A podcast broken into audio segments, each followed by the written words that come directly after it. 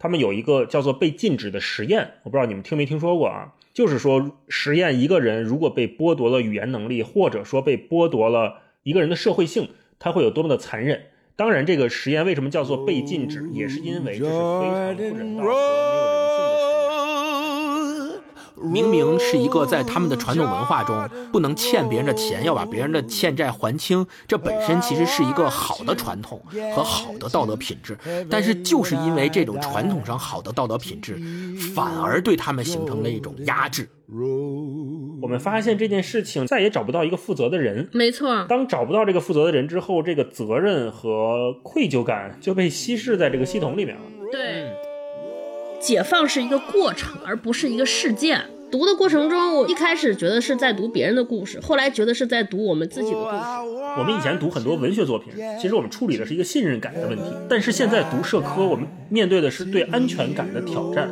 我们如果不能做那些伟大的事儿，那我们就要用伟大的方式做一些渺小的事情。作者跟任何党派无关，不受任何公共机构或个人的影响，其所受影响者为理性与道义而已。sitting in the kingdom to see old Jordan roll. Hello，大家好，欢迎来到这一期的文化有限，我是大一。我是超哥，我是星光，哎，大家好啊！今天我们要从一本书聊一个话题啊，那这个话题或者说这个词其实离我们非常远，或者说我们在打开这本书之前，我们一直以为它离我们很远。没错。但是真正当我们三个都看完这本书，了解了这个话题之后，我们就会觉得四个字啊，触目惊心。那我们今天要来聊什么呢？就是奴隶和奴隶制这个话题。呃，我们今天一起读的这本书叫做《用后即弃的人》。嗯，我不知道你们听到这个词什么感觉啊？就是说奴隶和奴隶制，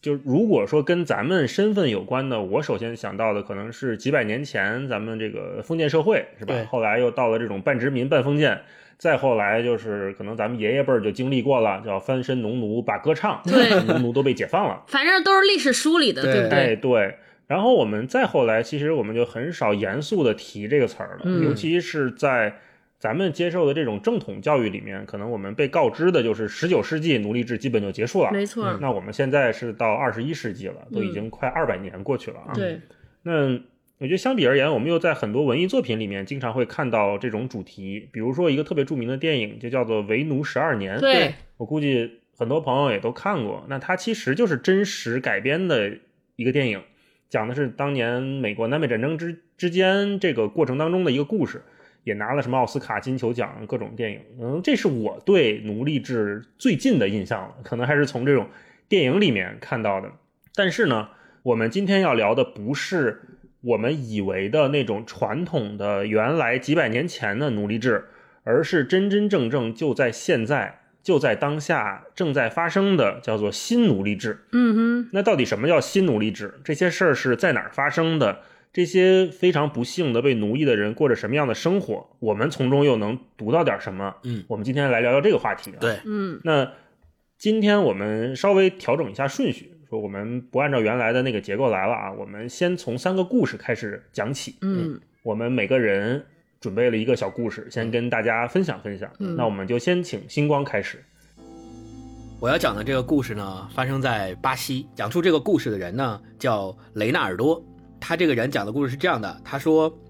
他自己是被招募过来去从事现在咱们后面所要聊到的所谓的这个新奴隶制底下的这个奴役啊。他讲说，我父母住在一个非常干燥的农村地区，我长大后在那里没有工作，那里也根本没有工作，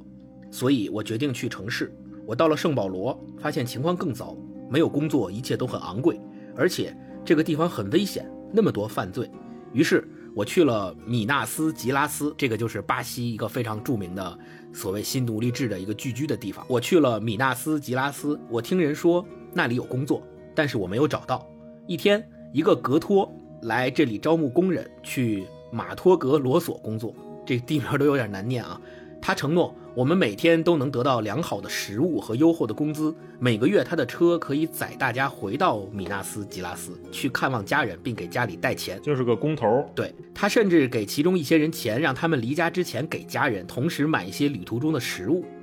工人很轻松地填满了整个车厢。我们一路向西，沿途停车补充能量的时候，格托会跟我们说：“去咖啡厅尽情地吃吧，我付钱。”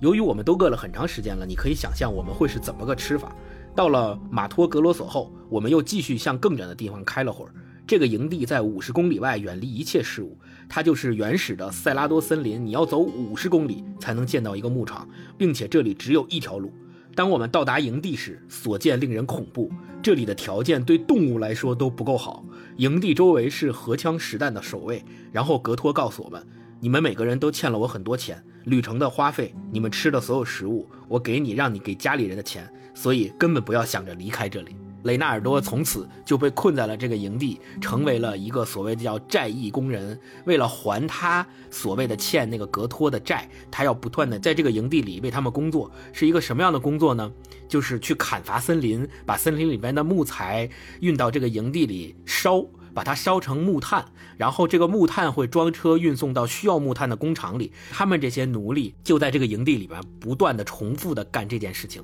美其名曰是为了还债，但从来没有人给过他们报酬，也从来没有人告诉他们什么时候能把这个债还清。这个就是我分享的来自巴西的故事。好，那接下来由我来给大家分享一个来自巴基斯坦的故事啊。讲故事的这个人呢，他叫做阿塔乌拉，他是一个砖窑工人。他是大约五年前啊，我的一部分亲戚去了拉瓦尔品地的砖窑厂工作，因为他们那里很多人都是在砖窑厂上班啊，嗯在这个地方，他们去那里是因为我们知道那里的制砖计件工资是每一千块给一百卢比。那这个一百卢比是多少钱呢？就相当于我们现在的大概十五块钱，十五块钱人民币，两美元左右。在旁遮普，每一千块只有八十卢比，就低了很多啊。所以他们觉得去那儿条件会更好一些。同行的算上孩子，一共有二十人，包括我父母、我哥哥一家，还有我的妹妹一家，她、她老公还有四个孩子。因为他们一共欠了旁遮普砖窑主七千卢比，也就是大概一千四百美元，我们现在算可能是八千多块钱。你想，就是一个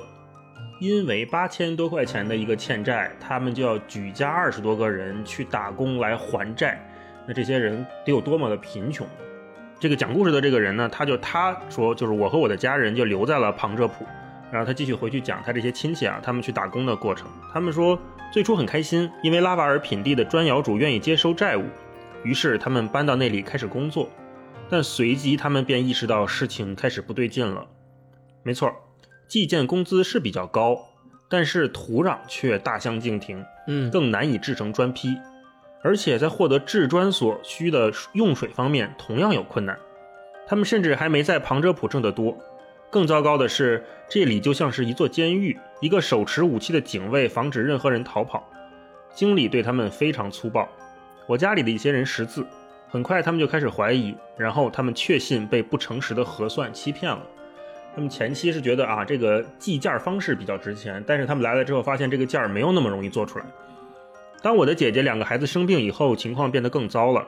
我的姐夫向经理要了一些钱，那这些钱自然就添到了他们的债务里，嗯以便能给他们买些药。但是经理拒绝了，让他回去工作。我姐夫非常沮丧，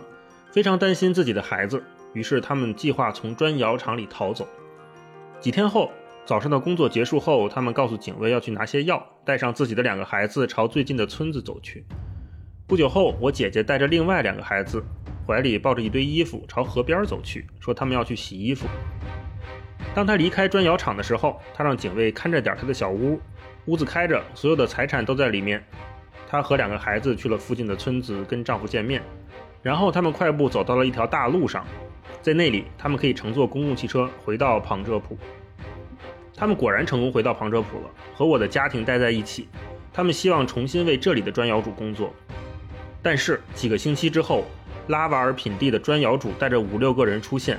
他们命令我的姐夫跟他们回去。当他们试图强行带走他时，在这里工作的所有人站起来支持我的姐夫。那这些人就没有成功，没有能带走他。嗯但是十天之后的一个晚上，十一点，当我们都睡着的时候，一对警察突然来到我家，他们逮捕了我、我的哥哥还有姐夫，说我们是小偷，并且私藏非法武器。当然，他说我没有武器，而且我们也永远用不上这些武器。那他们遭遇的是什么呢？说我们被戴上了手铐毒打，然后被扔到了一个小卡车后面，经过四个小时的车程，又拉回到了拉瓦尔品地。那这些警察来自哪儿呢？他们恰恰是来自拉瓦尔品地砖窑厂附近二十英里的警察局。他们在庞哲普没有执法权，但砖窑主付给了他们钱，也给了庞哲普当地警察的钱。后者跟着他们袭击了我家。那后来就是一连串的，他们又想再次逃走，但是又非常的没有办法，因为当地的警察就是跟这些砖窑主、砖窑厂是沆瀣一气的，把他们一家人都又重新抓回到了这个地方，他们只能在这里继续工作，去偿还那些永远偿还不了的债务。最初我们觉得不多，只有八千块钱，可是这个债是越滚越大，越滚越大的，而且他们后来也讲到说，他们做出来的砖甚至会被这些砖窑主厂的厂长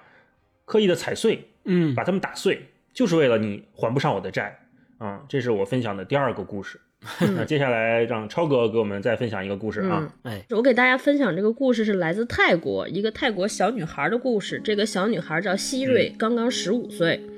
说希瑞醒来时已经中午，在醒来的瞬间，她确切的明白了她是谁，并且变成了什么。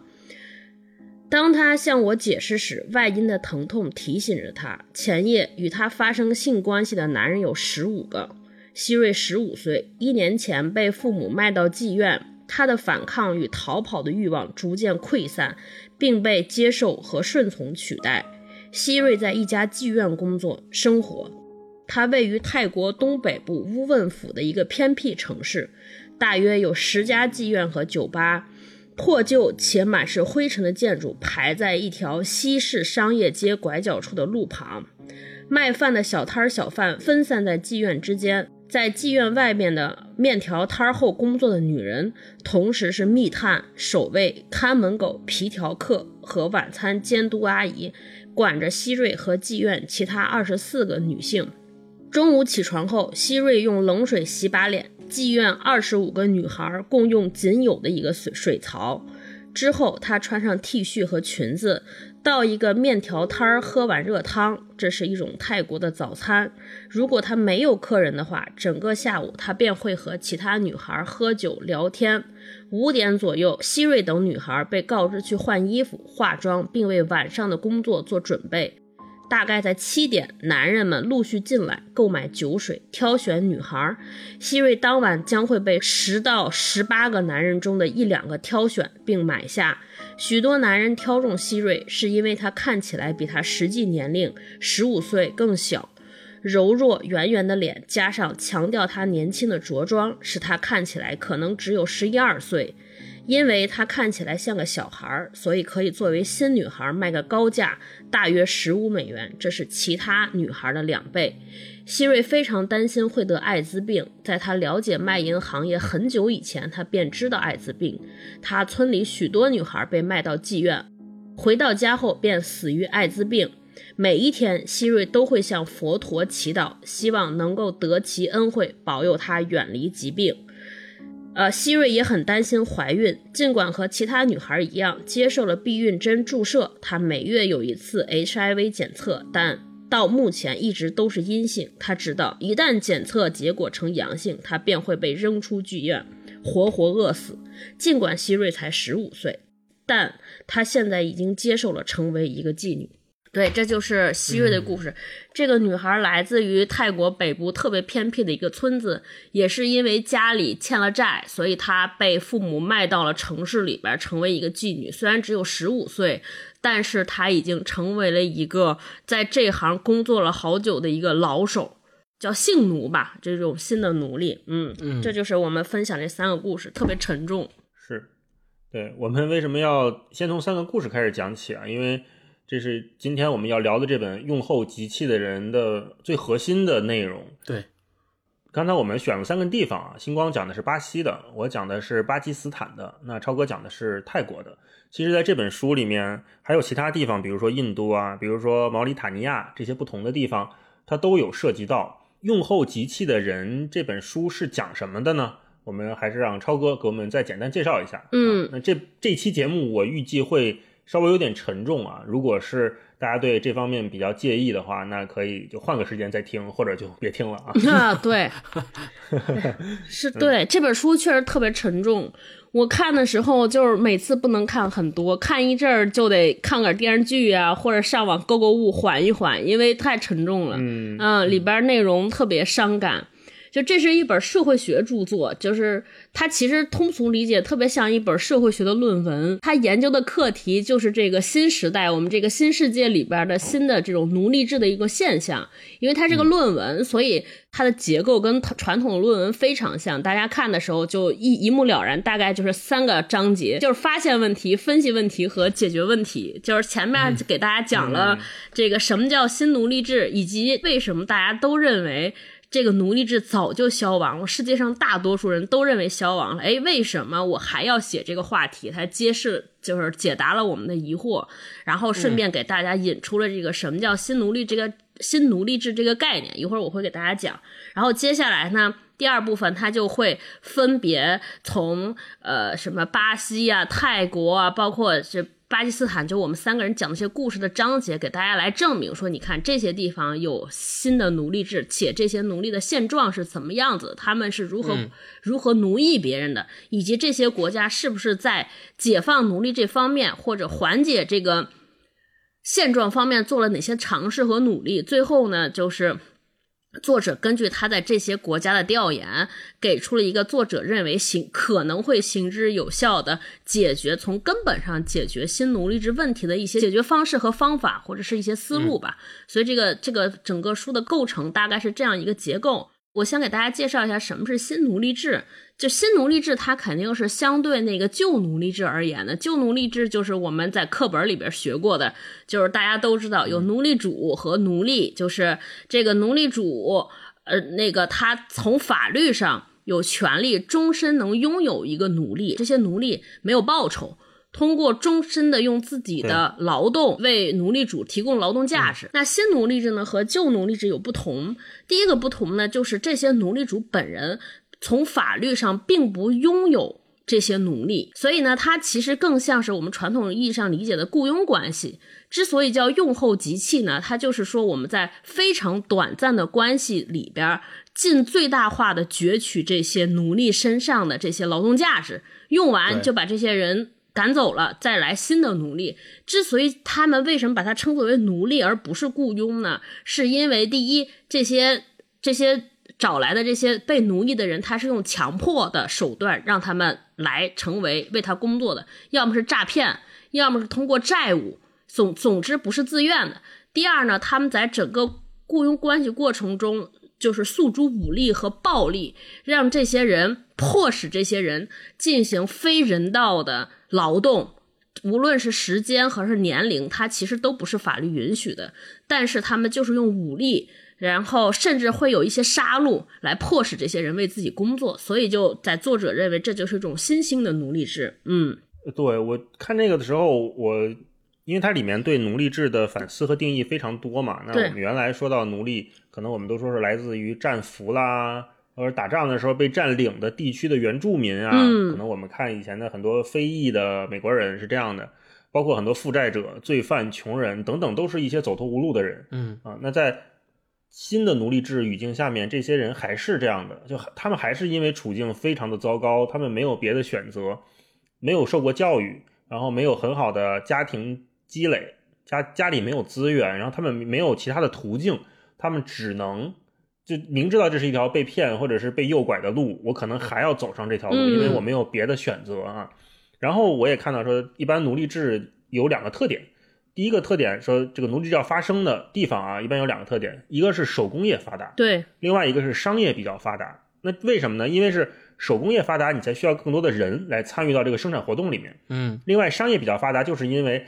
那我得把这套商业体系转起来嘛，我做出来的东西或者是我生产的东西，我要卖出去，嗯肯定是商业也比较发达。因为奴隶最大程度的降低了生产的成本，对，所以我也在想，那我们现在很多看到的我们这个互联网啊，是不是也是一种新时代的新兴的手工业啊？手工业发达，商业发达，然后很多人进来之后，呃，被用后即弃或者怎么样，这个可能我们后面再探讨、啊。对，那说到这个书，我们就还是要聊一下这个作者本人，因为这个作者他其实这本书不是今年写的，他也不是这几年出的，对他很早就写好了。我们看的这一版的序言还是一二年的序言，你看现在是二一年，两年以前了、啊。是，的，是的，所以他这个书其实从他动笔，再到构思，再去调查，再写，其实经历了时间，跟我们现在还是有一点距离嗯啊。那这个作者经历了什么？他为什么要写这本书？嗯金光，嗯，呃，这个作者的名字叫凯文·贝尔斯，他本身是英国诺丁汉大学的一个教授，然后他在这本书里面也经常提到两个。全球的废除奴隶制或者叫反抗新奴隶制的组织，一个组织叫解放奴隶，一个组织叫反奴隶制国际。这两个组织里面的这个解放奴隶的这个组织是全球最大的废奴组织。呃，凯文·贝尔斯，也就是这本书的作者，他是这个组织的创始人之一和前任会长。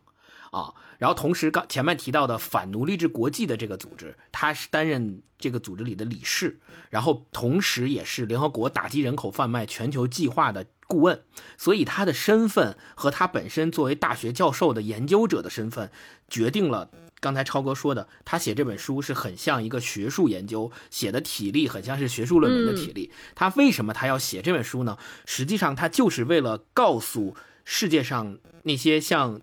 咱们三个没读这本书之前的认知的人一样，原来这个世界上还有他自己统计的说，两千七百万的人口处于新奴隶制度之下，处于被奴役的状态之下，然后跟旧奴隶制度是截然不同的。即使在我们现在这么发达的世界、这么发达的社会，还仍然有这么多人在被别人奴役着，这种惨状和这种事实，他要披露出来，通过这样一本书。同时，根据他写的这本书，刚才呃大一也说了，这本书是。很多年前出版的一本书，后来这本书也改编过，呃，改编成了一部影片，就叫《奴隶制全球调查》。这个《奴隶制全球调查》这部影片也获得了一项皮博迪奖和两项艾美奖。皮博迪奖是全球的一个媒体领域里面影响非常大的一个奖项。对，所以也就是说，他这本书的出版和这么多年以来在整个世界上面的影响力还是非常大的。一是因为他本身是。研究这方面的专家，他的研究方法和他在这本书里面披露的这些故事也好，还是数据也好，都是真实可信的，这是第一点。第二点是，他本身又身体力行的去做反抗奴隶制的社会工作，包括去创始这个解放奴隶的组织啊，还有在联合国担任一些顾问啊。他通过这些工作，处一直处于对抗奴隶制的前线，所以他本身知道。在这个过程当中，有哪些事情是我们急需要去做的？有哪些事情是最大的困难、难点等等的这些事情，他都了如指掌。所以由他来写这本书也是非常非常合适的。然后，并且我还要说几点，就是关于这本书的一些亮点。首先，他写这本书的所有版税都会被用于资助反奴隶制运动，这是第一点啊。第二点是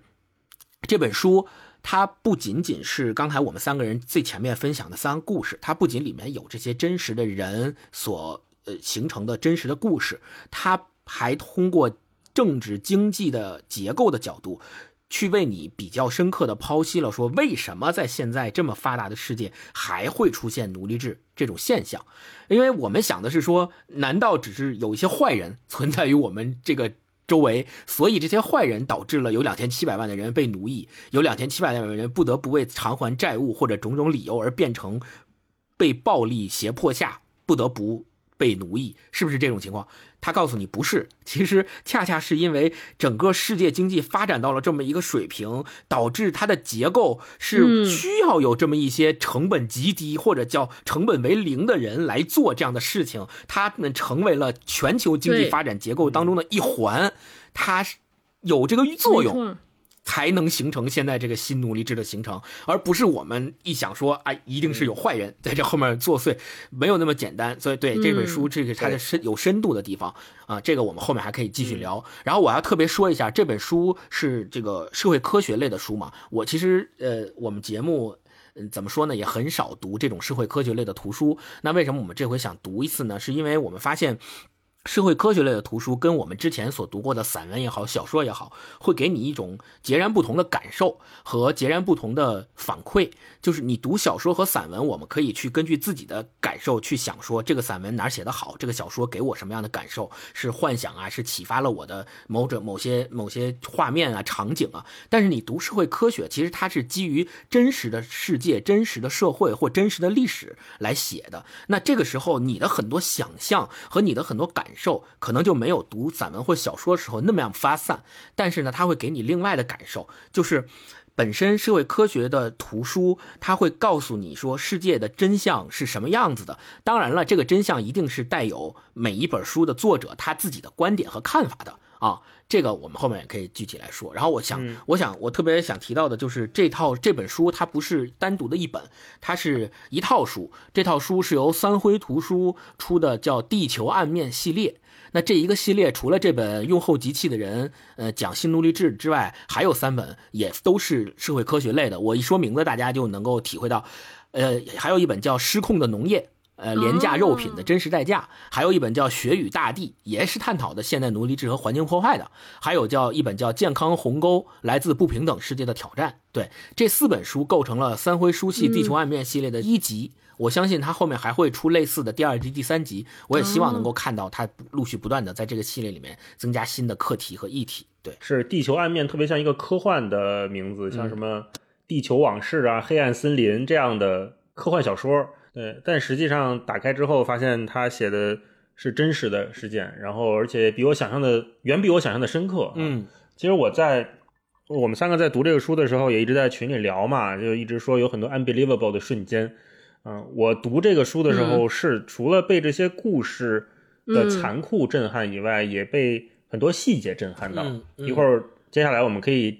展开的再聊一聊这些瞬间啊。那我先说一个，刚才前面我们讲的可能都是这个奴隶制是怎么发生的，这些人是怎么堕入到这个无尽的恶性循环里面的。对，那其中很很多细节，仔细想想的时候，我会觉得非常的恐怖。其中一个恐怖就是。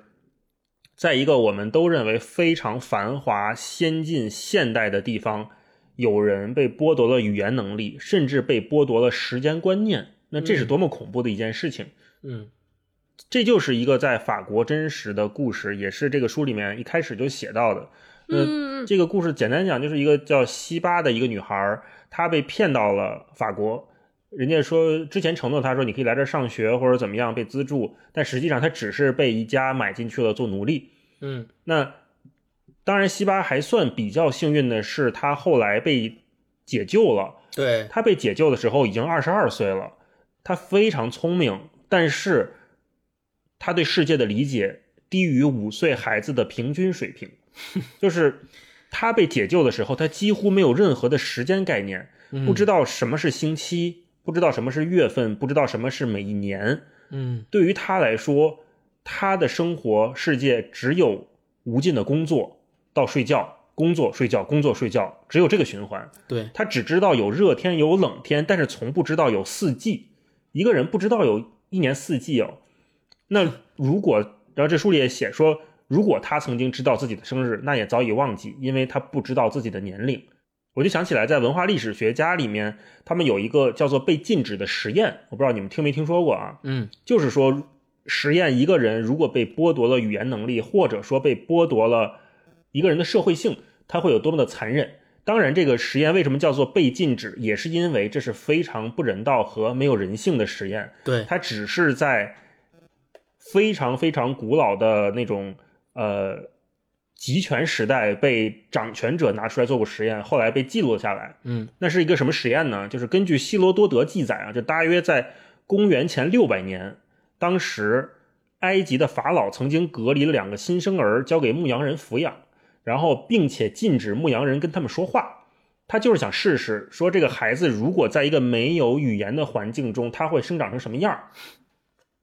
听起来是不是就已经非常残酷了？怎么能对人这样？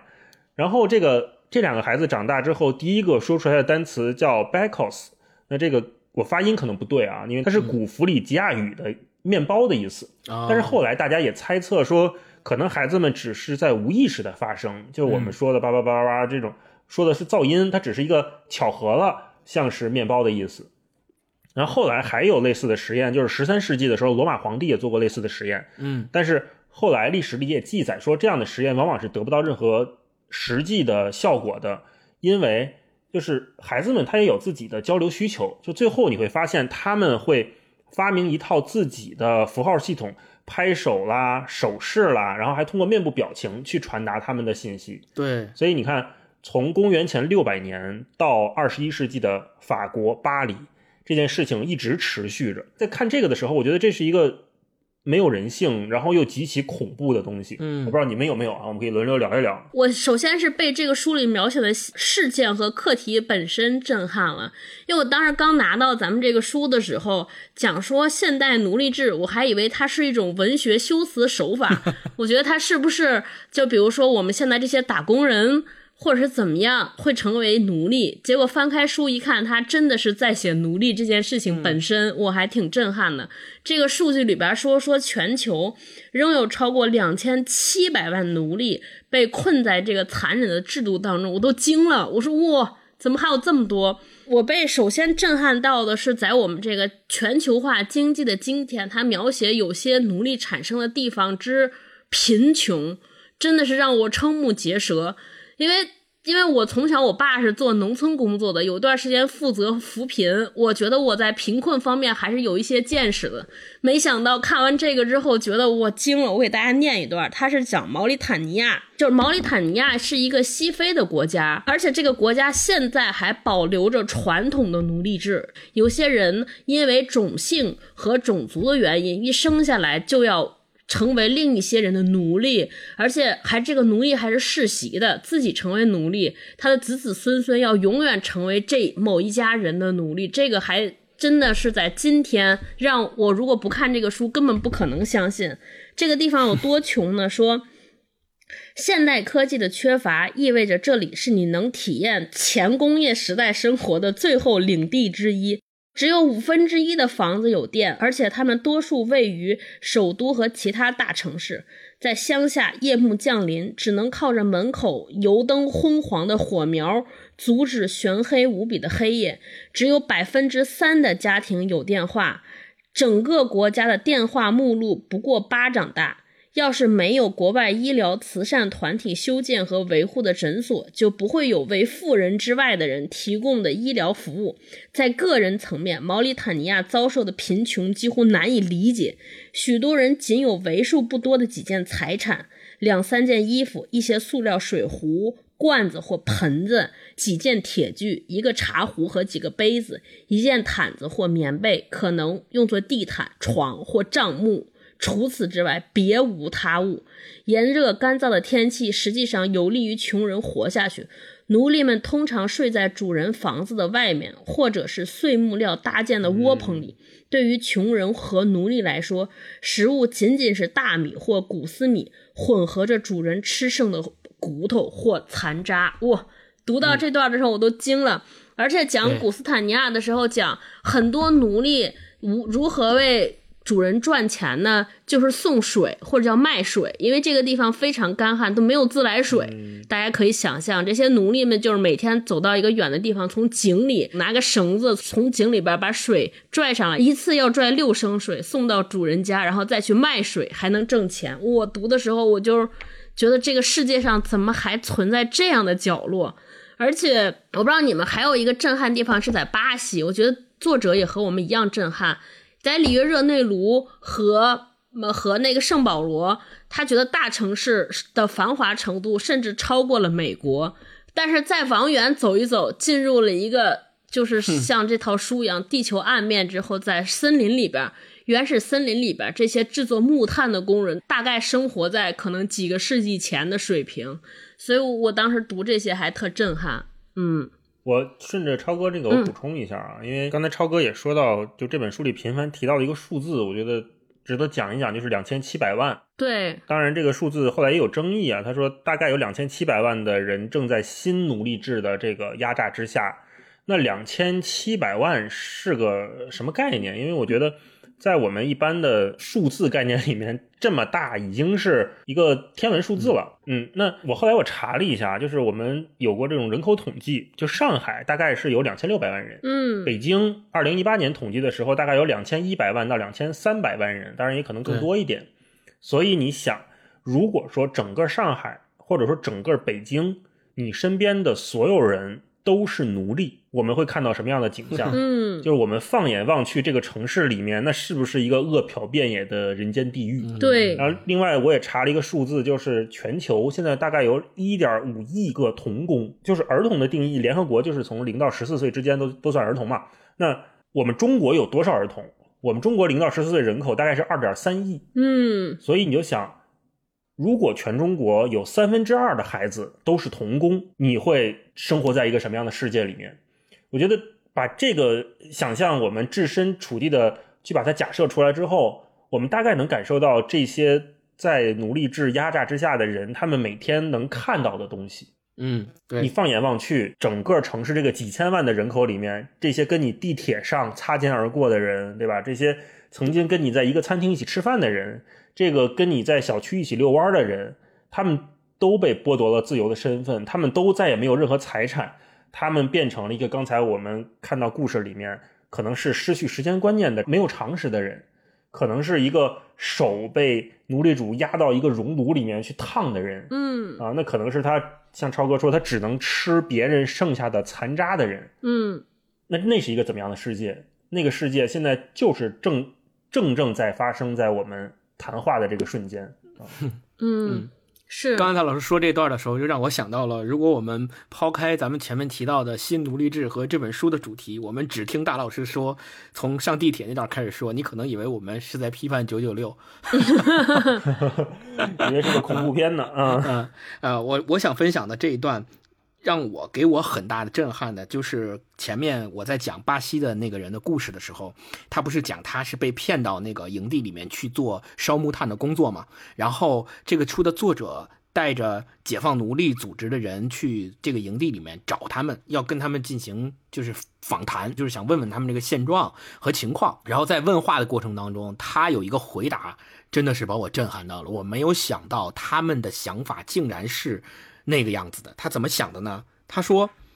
作者问。如果你在这儿待了三个月却没有得到任何报酬，那你为什么留下来？你为什么不直接离开呢？对，他是怎么说的？他说：“我不能就这样停止工作，然后跑掉，我必须得跟格托讲清情况。格托就是看着他们的那个人，也就是就是呃骗他们来这个营地干活的那个工头，你可以这么理解。他说：我必须得跟格托讲清情况，看看我是否能还清债务。一个人必须还清债务，这是正确的离开方式。还清债务非常必要，所以我得继续干下去。如果我不这么做，明天或以后我需要工作的时候，我如果去其他地方，格托就会放话：这个人为我工作，没有还清债务，那样我就永远找不到工作。今天我不能离开，因为我的债务，我不得不做努力的工作。如果我试了所有方式均未成功，那么我会直接跟格托面谈，看这是我能做的。我一直在不停的工作，但是仍然欠你同样的金额。我们能做点什么让它变得正常些？有时格托会说：“别管他了。”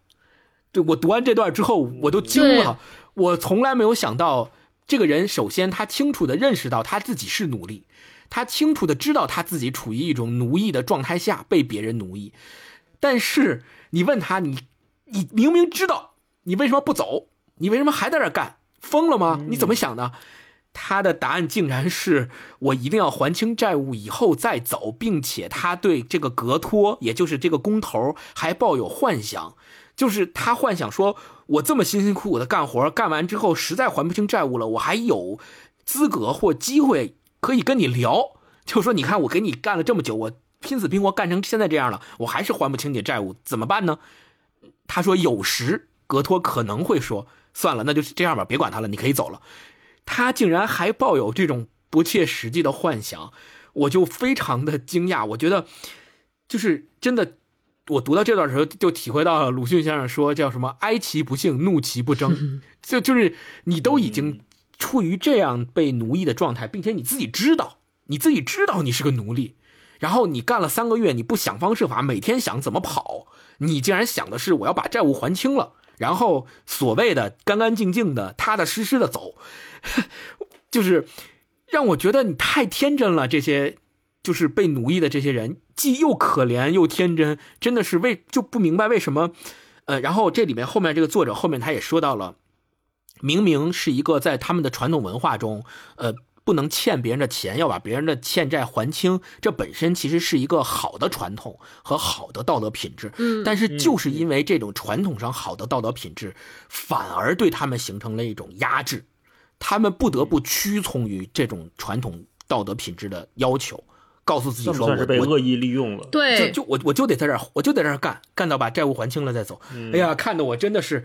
就就觉得你你你们可以想尽各种办法跑啊，对吧？你嗯或者是哪怕你人多，你格托不就一个人吗？对吧？你的营地起码也有好几十人吧，你们起个亿嗯之类的也行啊。但是看到这段，我就知道为什么不行，就他们嗯如果每一个人都是这么想的，那绝对就只能是被奴役的状态。嗯对，哎这个是给我非常大的震撼。嗯，我补充一下星光说的这个背景，就是这些人，就是我们一直在提说巴西的雨林里边，就是这巴西的这些奴隶他身上负担的债务，那这些债务是从哪儿来的？这个债务在我们看来也特别匪夷所思，是这些人去城市里边招工。因为，因为本来这些奴隶在成为奴隶之前，他们其实大多数是都生在生长在贫民窟，呃，也没有工作机会，过得非常惨淡。那这些人去城市里边招工，先跟他们说了一个特别好的条件，说管吃管住，还开着很高的工资，然后你们跟我走就行。然后这些人特别高兴，跟着人上了车。上了车之后，第一站会把他们拉在这个餐厅，他们在咖啡厅说：“你们想吃什么随便点，随便吃。”然后这些人平时都是饿着肚子的，那就放开吃。吃完之后上了车之后，这个奴隶主所谓这个工头就开始翻脸，说：“你看你们刚才吃的食物，包括我运你们来这儿的时候，运你们来这儿这些路费，就都是你们的债。”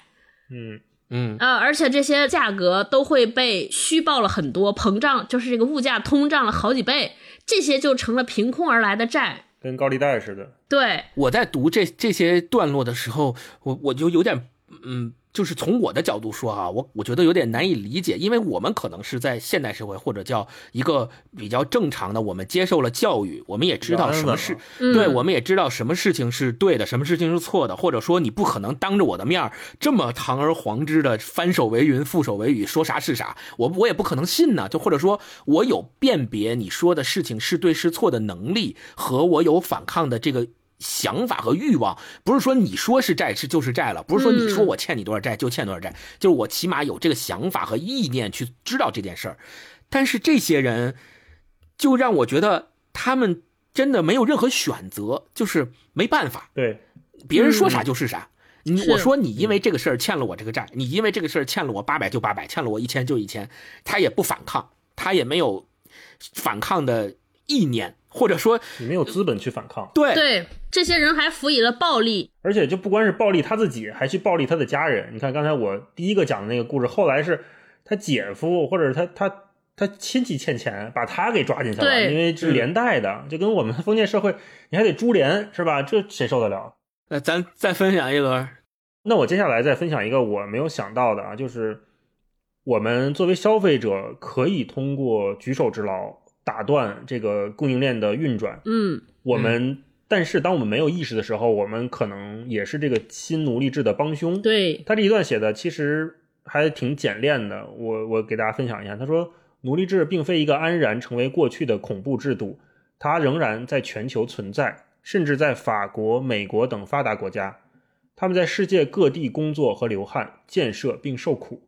巴基斯坦的奴隶可能制造了你穿的鞋子和脚踩的地毯，加勒比地区的奴隶可能将糖放进你的厨房，把玩具送到你孩子的手上。在印度，他们可能缝制你背上的衬衫，打磨你手上的戒指，他们自身一无所获。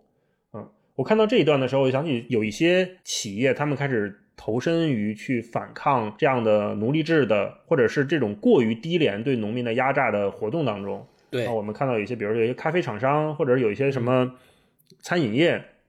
他们会说什么原产地直采或者什么的。我我当然愿意相信他们是真的啊。那如果说他们能通过这种经济的手段来提升创造者的收益，来把这些创造者能让他们过上更好的生活，我是愿意就多付出一些成本，比如这东西确实贵一点，但是我知道它的来历是干净的，是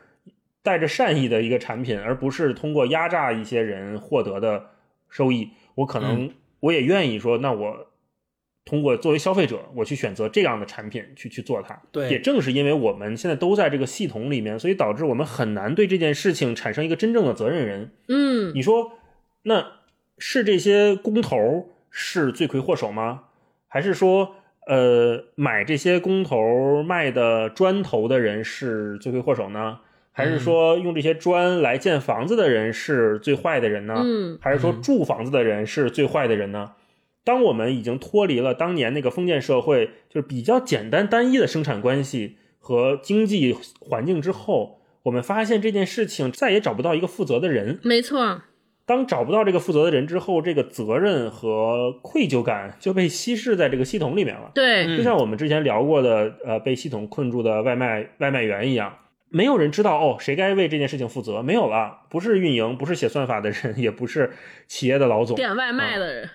对对，最后就变成了，那只能说点外卖的人通过举手之劳，能不能打断这个残忍的供应链的运转？他原话叫做“成为亲手终结奴隶制的一代”。我不知道这件事情能不能成型 但是我希望能看到它啊。这我分享一段吧。啊嗯对，大一刚才说那段，其实就点到了一点，就是这本书里面作者后面给出了一些建议的可以解决新奴隶制的办法，其中有一条非常重要的，就是打断他们的利润链条。嗯。就是说这件事儿本身，正因为他们用奴役别人的方式，可以在成本上面取得非常低廉的成本，甚至于零成本，于是他们的利润就会特别的高，百分之好几百的利润，导致他们不惜用这种非常没有道德的呃办法去奴役别人，以在打通整个的商品制造的这个链条。但如果他们发现这件事儿本身的利润已经没有那么高，或者是利润已经比他们不用奴隶这件事的利润要低的时候，嗯他们自然而然就不会用奴役别人的这种方式了。嗯，这个是刚刚就是他这里面提最后提到的一个比较重要的方法之一，就是怎么样去抵抗反抗这个奴隶制。嗯我想分享的，一开始的时候总以为说为什么有两千七百万奴隶，好像是因为有些坏人。然后咱们在读这里面的故事的时候，会看，比如说像格托呀，像什么去骗别人，把他们变成奴隶啊，呃，还有包括这个呃妓院里面的老板啊，还有买卖进行这人口买卖的这些人，他们是不是行为很坏？他们是不是造成了？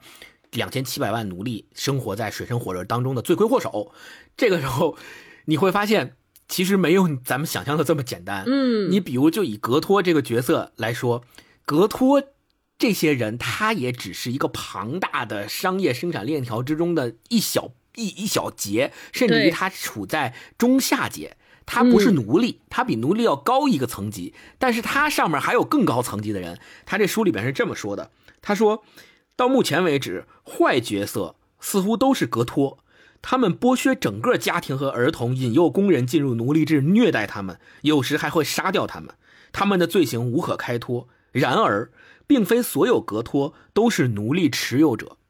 有些人给他们的工人发工资，并善待他们。我估计百分之十到百分之十五的营地相对公平的运转。扎这个意思就是说，有百分之十到百分之十五的营地里面的这些奴隶，他们是能拿到工资的，他们的格托对他们还行，就是没有前面咱们讲的故事里面的那些格托那么坏。但是这些人也只占百分之十到百分之十五。我看到这儿的时候，首先第一是打破了我的认知，我认为前面读没读到这儿的时候，我认为所有的格托都一样坏，都是坏人、打手、帮凶。但是我发现还有百分之十到百分之十五的格托好像哎没有那么坏，这个时候就让我觉得有一种更加可怕。为什么？其实正是因为，假如说啊，咱们这么想，如果一件事儿我们大家都知道它特别坏、特别恶、特别的，就是对它百分之百的坏，那这个时候你再去选择进入这件事儿或接触这件事的概率是不是就会低？对，因为你知道他百分之百对你不好。但是如果你发现说，哎，我听说好像另外那个营地的格托不错，还给我们发工资，对吧？或者说，比如说有三家公司，其中有一家公司是遵守劳动法的，另外两家公司不遵守劳动法。这个时候，如果你选择进入这个行业的时候，就有三家侥幸。公司都不遵守劳动法，对三家公司都不遵守劳动法，你就会觉得，哎呀，这个行业没法没法干，我死也不会进的。对，反而可能对你是一种保护。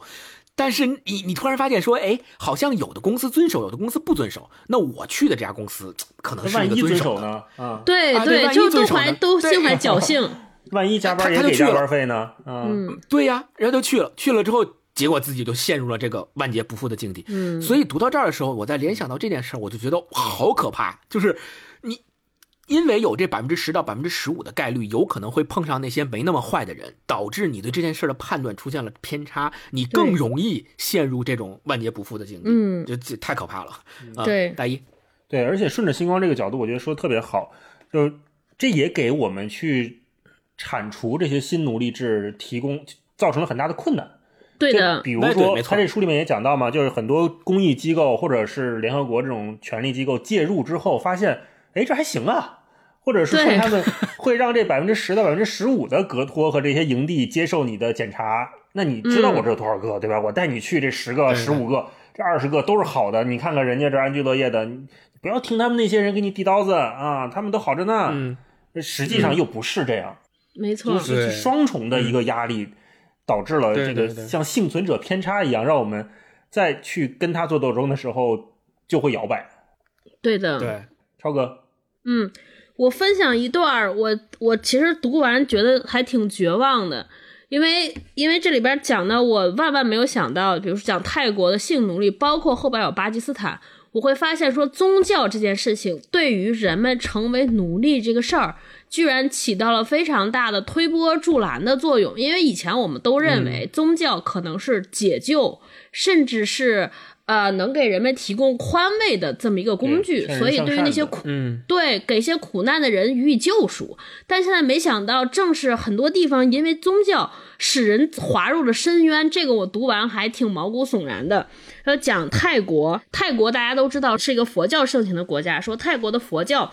为买卖女儿提供两个重要的理由。一个呢是在这个泰国佛教里边，女性的价值被看作远远低于男性的。举例来说，他们在佛教教义里边就认为说，一个女人是不能够开悟的。但开悟又是一个人最虔诚的标准，那你不能开悟，就说明这个人是不虔诚，那就是对大家来说，这个女儿是没有价值的。所以呢，一旦家里出现了贫困或者危急，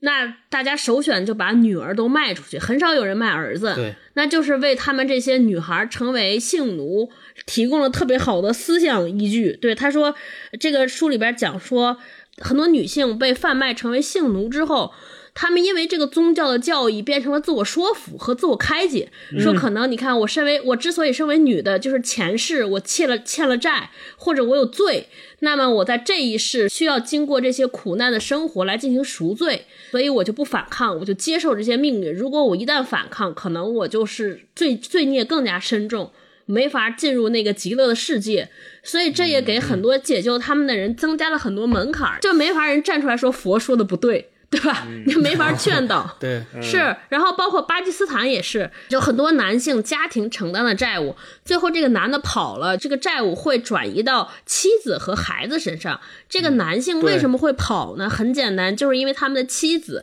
在奴被奴役的过程中遭受了性侵犯，或者真是遭受了暴力。嗯，那在巴基斯坦或者印度的教育当中呢，认为一个男性，你说你连一个女的保护不了，那对他来说就是一个男性最大尊严上的最大的羞辱或者抹杀。但是呢，因为在奴役制度下，因为有暴力的存在，他又没法没有能力保护自己的家人，怎么办呢？他他能选择的就是逃跑，不然他太痛苦了。对，所以所以还有很多地方，还有我记得是印度还是在哪儿，这些女孩直接就被卖到了庙里边，就卖到了这个宗教机构里边，成为一个神的一个什么侍女。那成为神的侍女，表面上是说为家庭赎罪，其实在这个宗教的机构里边就产生了罪恶的链条，把这些女女孩作为性奴也好，或者作为就是强迫他们组织进行一些不法的勾当。所以读完就特别难过，你就一旦宗教渗透其中，我就觉得整个这个阻力就会变得特别特别大。嗯，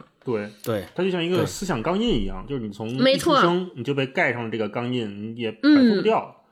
对，想反抗，但是周围的环境又是这样的。是这个其实就是反奴隶制这件事儿，如果称之为一个伟大的事业，它的难点和它的难度在哪儿？其实就是刚刚我们前面说到的，它有很多我们。坐下来想，就我们坐在这儿想，我们根本可能都意识不到，都没有办法想到说，哦，原来这也是个难度。就像超哥说的，我们都没有办法意识到说，啊，原来宗教传统竟然也能成为一个阻力，对吧？对然后我们我想说，原哦，原来传统文化中不能欠债也能成为一个阻力。就你会发现，你当你真的要去做这件事的时候。种种方面的原因，也许都会成为阻碍你做这件事的阻力。就这件事变得越来越难，越来越难。同时，它又深深的被嵌入到一个全球商品上经济化的一个一个结构里面去的时候，你就对你就更难去把它给刨除出来去做解救。它不像是以前十八世纪、十九世纪的时候，像南北战争时期，为了解放那个南方南北方为了黑奴的这个问题，不是开战了，互相打嘛。后来解放黑奴宣言出现之后。就是名义上在法律上这个已经没有了奴隶制，但实际上旧奴隶制通过解放宣言在法律上虽然看起来没有了奴隶制，但是后面的几百年时间里，黑人哪怕直到今天，黑人的这个社会地位和他的法律地位都是。不如白人的，甚至于经常受到歧视，对吧？要不然为什么有黑名贵这些运动的出现嘛？所以我们就知道这件事儿本身，因为时间在这里面也成了一个阻碍他成功的一个阻力，就是这件事儿并不以说我解放你，说我把一个被奴役的人从贫民窟不是从营地或者从妓院里面解救出来，我把你拿到了一个自由的地方，再也没有人暴力对待你了，再也没有人去奴役你，让你天天去砖窑里边做砖干活、砍砍树之类的，嗯没有这种事情了，那你是不是就自由了？不是。就像大一说的，那个人从被法国那个家庭里解救出来，他的智力和他的学习能力只相当于一个五岁的小孩儿。嗯你想想，这样的小孩儿，他把你把他抛到社会上，让他去自力更生，他没有这个能力，能够靠自己的选择、自己的自由去选择自己的职业，然后去过自己想过的那种生活，是很难。所以后面就想就要说到了，就是呃，这个书的作者他呃。前面说到了这么多让人触目惊心的事实之后，他在这本书里的第七章和最后的尾声也提出了一些我们可以怎么样去向哪个方向努力的一些方式方法。前面我们其实也已经涉及到了，比如说因为。奴新奴隶制的产生是由于人口爆炸，因为经济发展产生了很多穷人、穷苦的人，他们住在贫民窟，他们每天的收入不足一美元，对吧？那他们连自己吃饭可能都都有上一顿没下一顿。那这个时候摆在他们面前的选择，可以说就没有选择。于是当那些骗子来告诉他们：“你跟我走，我给你吃的，我给你喝的，你跟我走，你有工作。”他们才能这么容易的被骗，因为除了这条路之外，他们没有别的路。第一是要想办法消除贫困，这件事儿本身就很难，这是第一。第二就是要把这些解救出来的这些人，要想办法给他们提供教育的机会和持续的帮助，而不是说我把你救出来了，好了，你自由了，你去吧，就就就就行的事儿，不是。他很多时候要接受长时间的关注和长时间的培训。我记得当年听薛兆丰讲一句话，我觉得特别对。他说：“商业是最大的慈善。嗯”那我们一直觉得商业和慈善之间是天生对立的，但是当我们把这个概念放在刚才星光说的这一套，其实是叫一个康复计划里面的话，我们其实是要帮助这些人重新融入到我们现在的这个商业系统里面，以一个对正常的、健康的姿态进入到这里面。那我们需要做的事情确实非常多。我在读这本书的时候，我就频繁的一直在问自己说这怎么办？那那怎么办？啊，那后来他确实也提出来了一些方法，可是，嗯嗯，这也是我想跟你们探讨的问题，就是我们在读这个书的时候，除了看到这么触目惊心的现实以外，我们还能够怎么让这个世界变得更好一点？看他最后的那几点建议，我是觉得确实是有大而无当的嫌疑。因为这个问题也是太宏大了，我们不很很很难说用一两句话提出一个真正的解决方案。我们高屋建瓴的先提出几个政策，然后慢慢的一步一步再去落实，再去执行，最后真的说在巴基斯坦、在印度、在泰国建立起来了一些学校，去收容他们，啊、建立起来一些组织，帮着他们从事健康的经济活动，让他们有收益，让他们慢慢的，不管是偿还债务也好，还是说把这些债务政府帮他偿还掉也好。那可能它是需要一个长期的过程。那这个长期过程的第一步是，首先我们得认识到这些问题。所以这个之前读这个书的时候，我看豆瓣上关于这本书的一些评价里面，有一些评论也说这个书的作者是典型的发达国家的白左。所谓白左的意思就是他坐在书斋里，然后。天天去做这些研究，看似好像是关心世界上那些不为人知的角落里贫困的人们的生活状态，但实际上他提出来的那些东西都是大而无当的，都是没有办法实行的，并且，并且造成这件事儿。这个现象存在本身的原因，就是因为资本主义发达国家，你们这些、你们这些已经处于这个既得利益者的群体在做这件事儿，你们其实就是帮凶。但你还们现在不是因为你们写一本书，就是这种感觉。对，堂而皇之的做干这个事儿，就被骂成白左。然后我自己也是读这本书的时候，我老感觉说，我跟就是我之前跟你们俩聊的那个问题嘛，我就说他会不会因为要让更多的人意识到。这个世界上还有两千七百万的人处于被奴役的状态，于是他在这个书里边也许会对这个事实或他讲的故事或者某些数据进行一些合理化的夸大和夸张。我的意思就是，因为你在做这件事的时候，你当你进行合理化的夸大和夸张的时候，你会让人更加的，就是难受，更加的不可思议，然后更加的觉得说这个事儿这么严重了啊，那确实是个事儿，我们确实要关注，我们确实要想办法，它会不会有这样的因素在里面？嗯超哥当时说了一个说，其实这个就是作为一个研究者，或者是作为在这方面做学术研究的人，他提出的一个观点或论点，以及他通过这个论点和论据来延伸出的一些建议和方法。就这，我觉得这个还是给我了非常大的一个启发。超哥，你可以再详细的说一下。你怎么看？他们觉得你这是白左、大而无当这些说法呢？我自己觉得其实是要看动机。比如说，如果他是用这种大而无当的方法，是为了挣钱、卖书、挣版税，我觉得这个是值得批驳的。但至少他如果是夸大了之后，希望人们能关注他，更多的人来从事这个事业，更多的人来加入其中，来改变这些人的命运。我觉得适当做一些夸大，其实也无妨，因为它的结果是好的。嗯，这是我来看。另外，我特别赞同这个作者在最后他说了一个观点，他说解放是一个过程，而不是一个事件。对，我觉得这是他已经意识到了，就所有的这些事情都是系统的，因为造成奴隶是表面上看是因为贫穷和这个贫富差距，还有这些人的受教育程度，那后边其实他每一个每一个案例探究到最后，其实都涉及到政治体制、世界经济的这个系统。甚至是治世界政治格局的一个这么宏大的事件，我觉得在这些就是所有的这些因素共同加持下促成这个事件，那肯定不可能是说我有一个办法，有一个解药，一吃完这些都好转，所以它势必是一个非常宏大，而且可能需要几代人，甚至是全世界的人共同努力才能改变的一个事件。那么在做这个困难的事儿之前，让大家意识到这些事儿。我觉得也是他做了一个很好的举动。对，顺着超哥这个说，我觉得就可以探讨我想跟你们聊的最后一个问题啊，就是我们读社科作品的这种期待是什么？嗯我对这本书里面，他有一些对自己阅读和写作他自我的反思，我觉得他写的很好。他说，苦难的书写和阅读存在一个界限，越过了这个界限，就只剩下麻木和困惑。我开始更清楚地意识到这种困惑。他还写了一句话，我觉得也特别好。他说：“有时候心碎是对的事。”嗯，回到我们说，嗯，咱们这个播客就文化有限，我们今年或者是最近聊的这些书，可能都是读文学啦、读散文啦、读小说，可能多一些，很多都是虚构的故事。那也有一些，比如我们聊旅行文学，那这也不是纯粹的社科写作，就这方面的作品，其实我们聊比较少。就像金光刚才开头说的。然后我这次也是为什么聊这个，也是看到这个书名，我第一反应说是不是写我们自己 是是用后及器的人。这两天正好我看这视频节目，就是 GQ 出的那个叫我不知道啊，嗯他提了一个说法，说年轻人是干电池。嗯那这个说法我后来又查了一下，那个网上的说法更凶残，叫做人肉干电池。火啥意思？就是说现在这些互联网大厂对年轻人的挤压。你想，我们以前都说当个螺丝钉是吧？哪里需要去哪里。对，但是好歹这个螺丝钉是还能复用啊。但是现在的年轻人被比喻成干电池，那可太惨了，都还不是充电电池，这干电池就是一次性嘛，也是用用后机器吗？就扔了，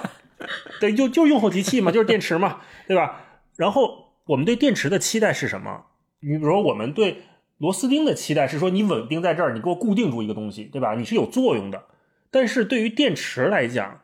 我不需要你生产产品，我也不需要你创造什么巨大的价值，我只需要你为这个庞大的系统供能，对，你在这儿燃烧自己就行了。那这个系统去哪儿干什么，根本不是这个电池能决定的，也不也不需要你个电池做参与。嗯，所以我在看这本书的时候，第一个特别明显的感受就是它离我特别近。对这种，社科作品，它开始离我特别近。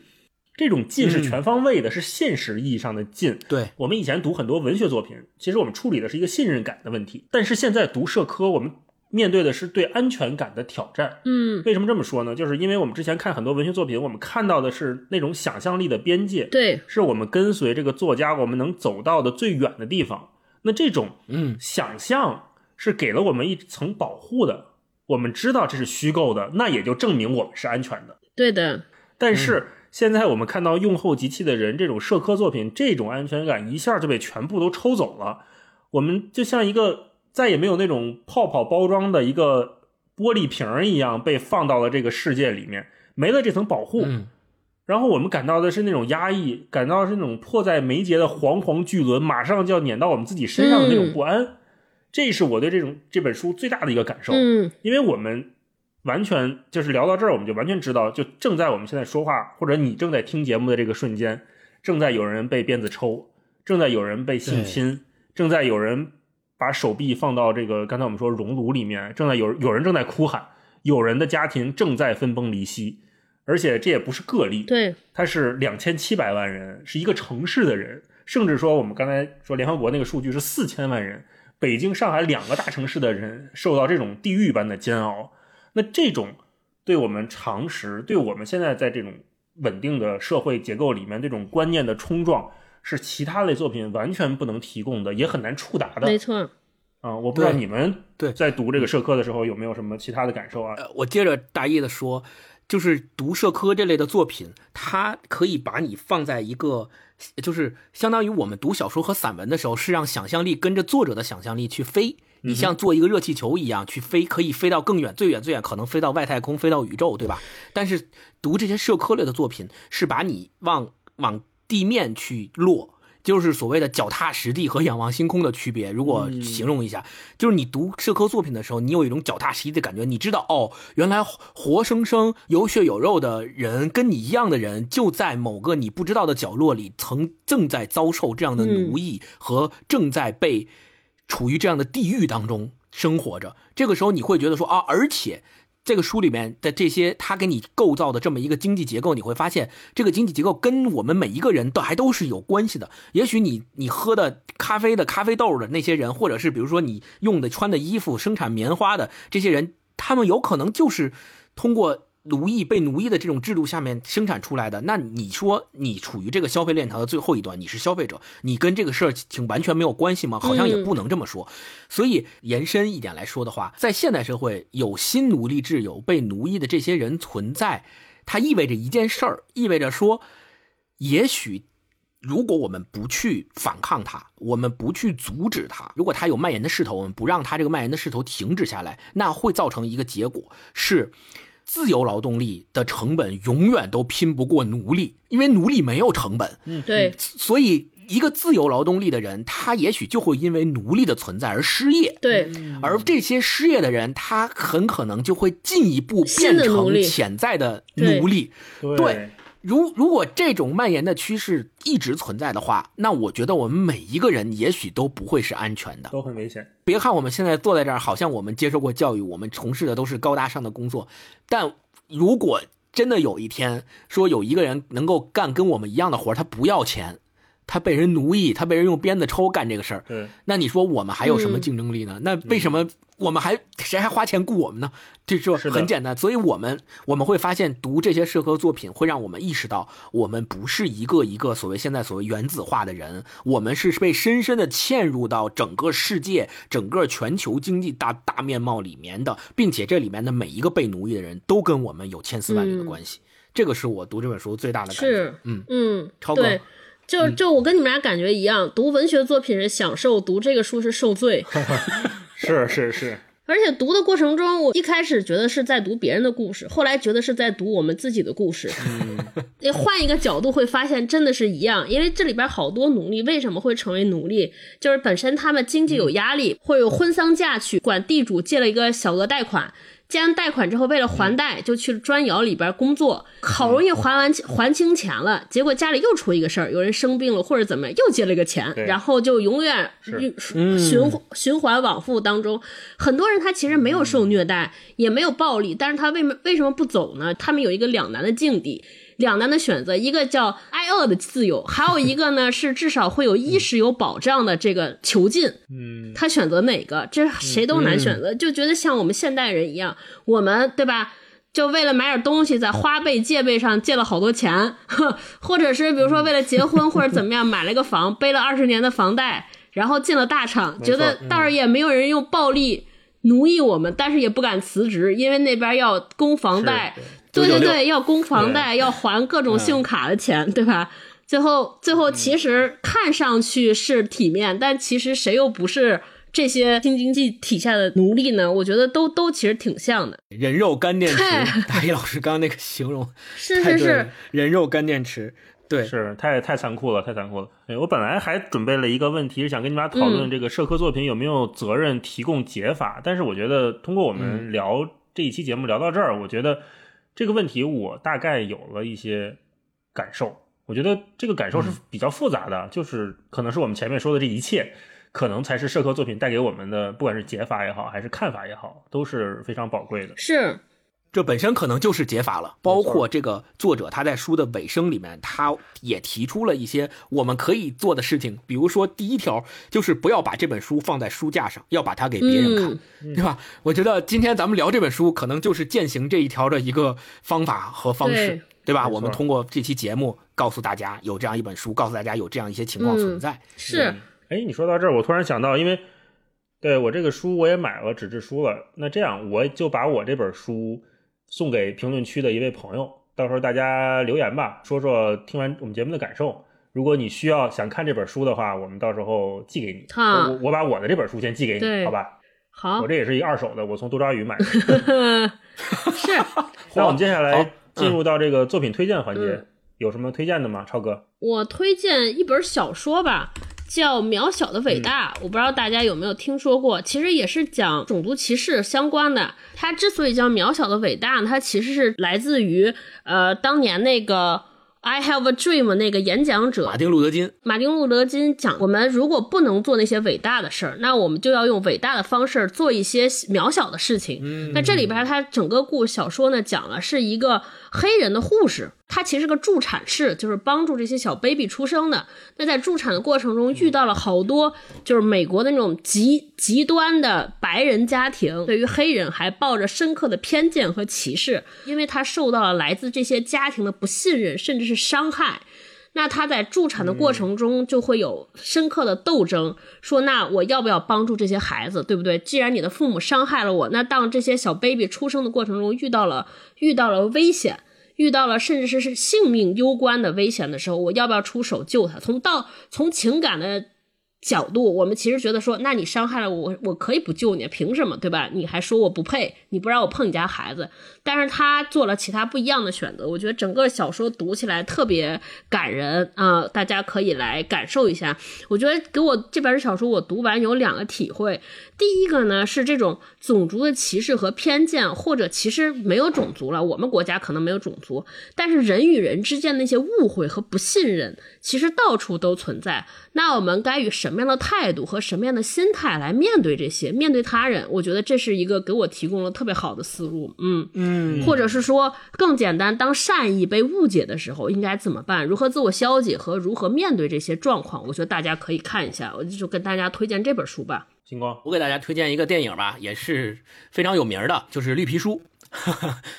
啊，这个电影刚出了之后，也拿到了当年的奥斯卡嘛。时代并不是咱们今天所谈到的呃旧奴隶制存在的那个时代，但是我们依旧可以看到，呃，在法律上废除了奴隶之后，黑人在社会中遭受的那些歧视、那些不被理解的事情，还依然存在，这种思潮还依然根深蒂固的存在于那个国家、那个社会中，并且很难改变。即使是在电影里边。充当司机的那个白人，他也有很多行为以及他的想法会潜移默化的，他自己可能都没有意识到，他说出来的某些话或做出来的某些事情，实际上还带有非常非常明显的种族主义，或者是种族歧视，或者是来源于旧奴隶制时代一直传承下来的那些潜在的歧视。我觉得这种东西是，也是我们每一个人应该在我们的生活当中去。意识到这个事情的，比如说经常会用一些侮辱性的东西去去去地域歧视也好啊，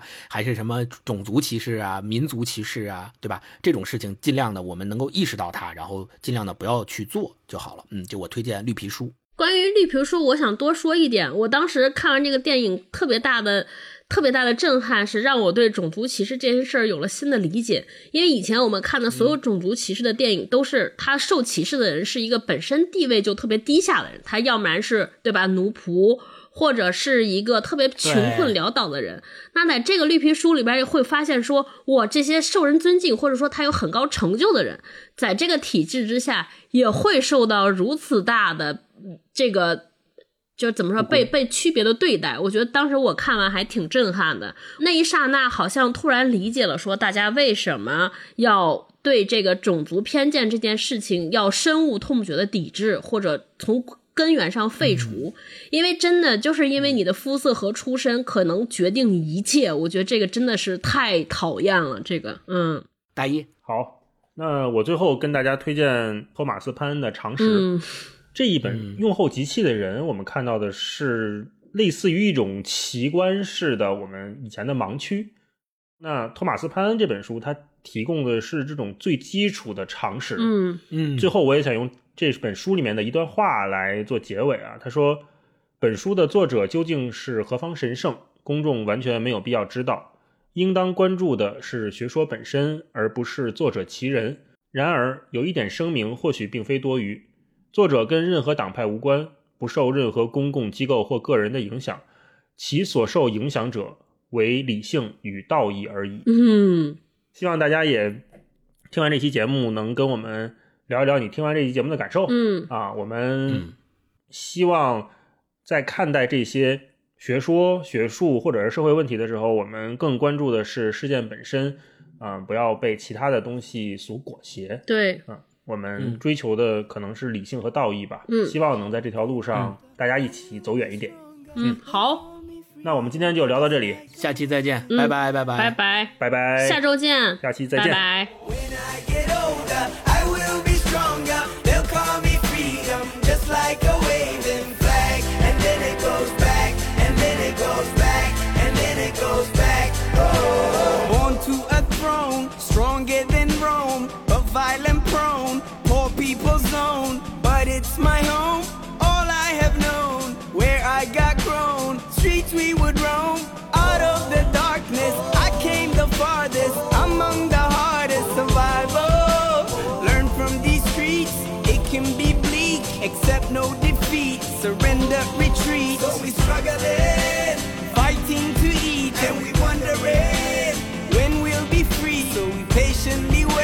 For that fateful day. It's not far away, but for now.